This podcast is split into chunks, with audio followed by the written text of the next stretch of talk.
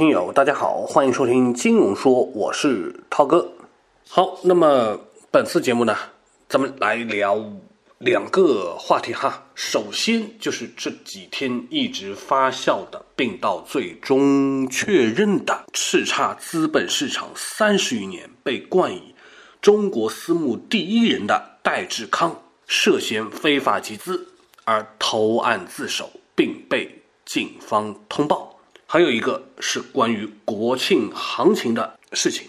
首先，先来说这个出事了的上海滩百亿大佬。九月一日的中午，上海市公安局就发通告称，八月二十九日，正大公司法人代表戴某康跟总经理戴某新等人向警方投案自首了。并称在公司的经营过程中存在着设立资金池、挪用资金等违法行为，也没有办法兑付了。而警方通报的戴某康就是创建于1992年，以金融文化投资为主要业务板块的上海正大集团的董事长。事实上，在这个戴某康就是戴志康等。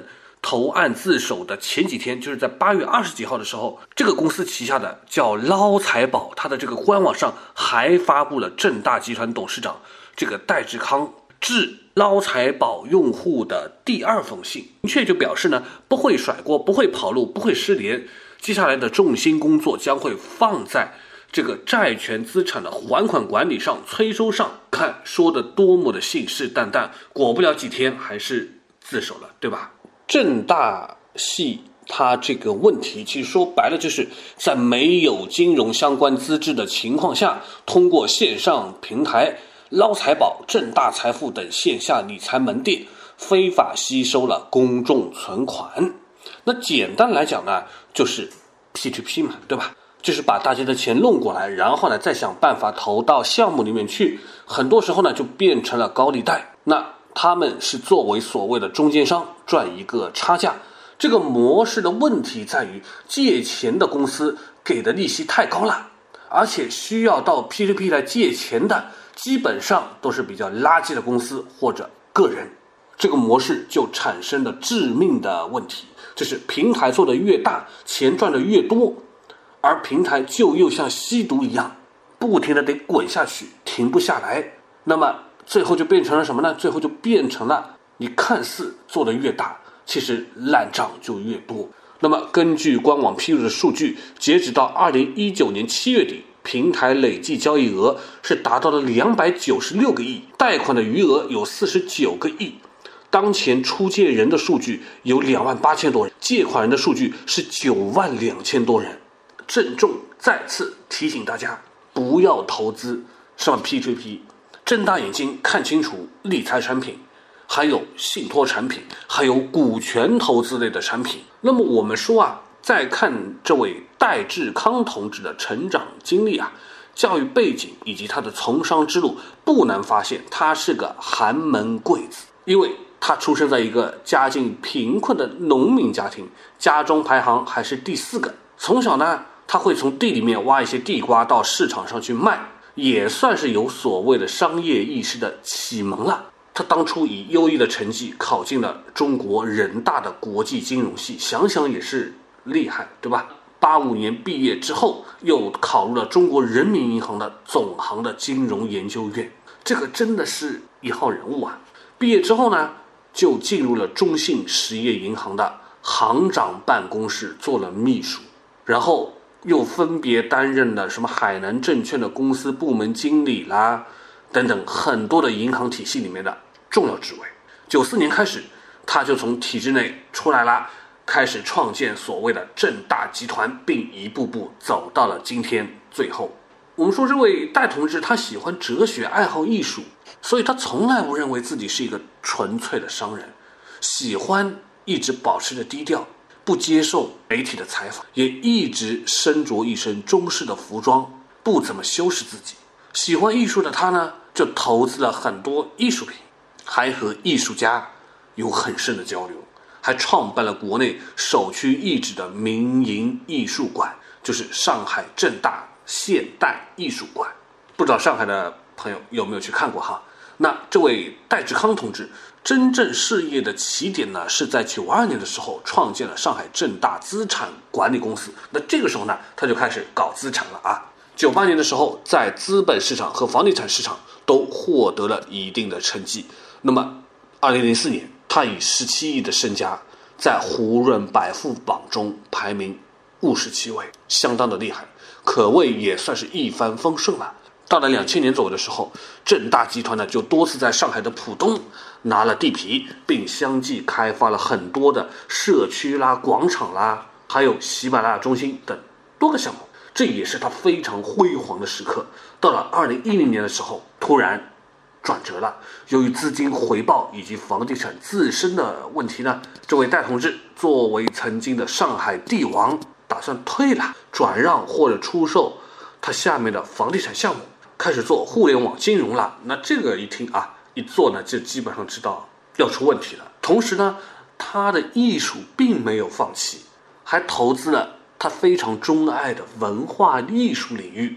投资了什么？其实涛哥不太清楚。但是呢，最有名的是一个什么？最有名的就是有一个叫做喜马拉雅，这是各位知道的，也在听的，或者听过的。那可以说呢，他的事业同时横跨金融、地产、能源和艺术。多个领域，很多的领域在现在看起来啊，每年都是亏本在经营。所以这样的所谓的多元化，其实反而产生了问题。如果他不进入互联网金融行业，也许也不至于出现今天的局面。但是在我们说多元化经营的思维之下，其实风险是需要很谨慎的把控的。一旦沾染了互联网金融，最后很容易就出现了资金断裂。和无力偿还这样的问题，很多人都是这样。不要看做的特别的大，风光一时，但是最后结局骗到的钱，或者说经营不善，对吧？所以呢，到了今年八月十二日的时候，运营了五年多的捞财宝，这名字一听就很俗气，这名字一听就早晚要出问题啊！这个捞财宝平台呢，就停止了新增的业务。那戴志康呢，也在一封。致用户的信中就表示，虽然停了新业务，但是存量的业务他们一定会管理到底的，也有信心、有能力去管理到底。然后呢，他说他会和所有的高管一样，不会跑路，不会失联。一开始当然他是没有跑路，他的团队也没有跑路，但是时隔二十多天之后呢，他却投案自首了，也为正大画上了一个句号。但是应该说。正大是今年 P2P 中死的最比较爽快的一个，不拖泥带水，也只是扑腾了几下而已就咽了气。那么正大这么快速的就就拜拜了，说明了什么问题呢？这里面就有几点：第一个，互金行业的路呢其实越来越窄了，各地都在搞清理的东西了。第二呢，我们说啊。像这种财富行业中，很多都喜欢包装平台，讲背景怎么牛逼，然后呢，塑造创始人多么的厉害。当然，我们这位被抓起来的同志，这位戴同志哈，确实也是牛逼的，对吧？但是现实告诉我们，这两个东西都只能在短期内取得效果，真正的问题还是要靠风控、投资的逻辑以及。行业的节操来做保证的，但是这个有时候真的很难。还有就是，千万不要以为没有出问题就是安全的，因为没出问题不等于不会出问题。在现在，这个 P2P 的这个业务模式多半是一部分真实的借贷加一部分这个资金用作挪用。那出了问题之后呢，损失当然就比较大，处理的周期也会比较长，这样的不在少数啊。那还有一个问题就是。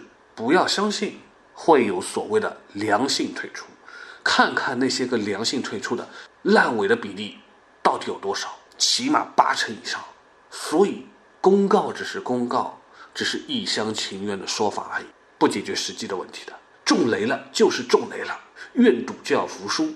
所以尽可能的远离 P2P，不要去看所谓的宣传多么的厉害，多么的牛逼，都是啊吹出来的。你要知道。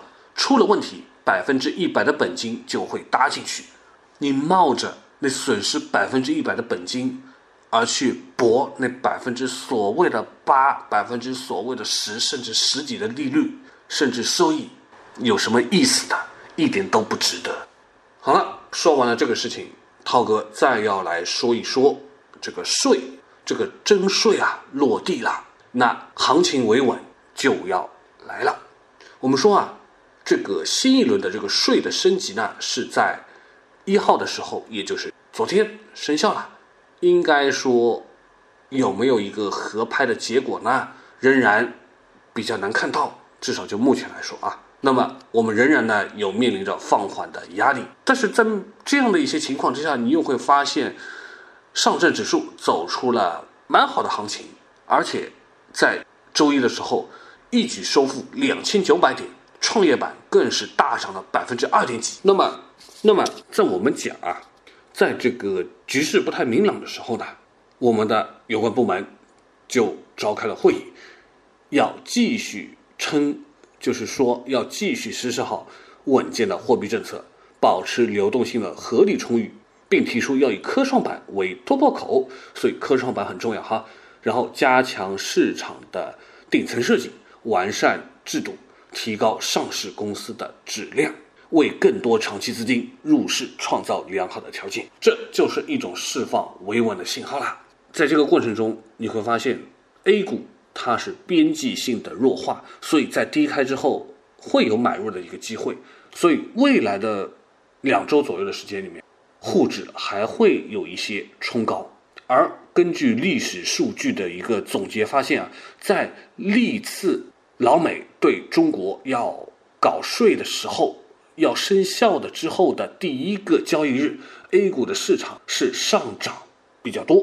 就比如说吧，今年五月十号，老美搞事情了，美国那边搞事情了，上调到了百分之二十五的税之后，沪指在当天就涨了百分之三。可见我们会发现一定的规律性，就是那边刚加完税，这边呢不一定会跌，还是会涨的。但是呢，这个加税的问题是。大家的一个预期了吧，也不能算作是一个突然性的一个行为了。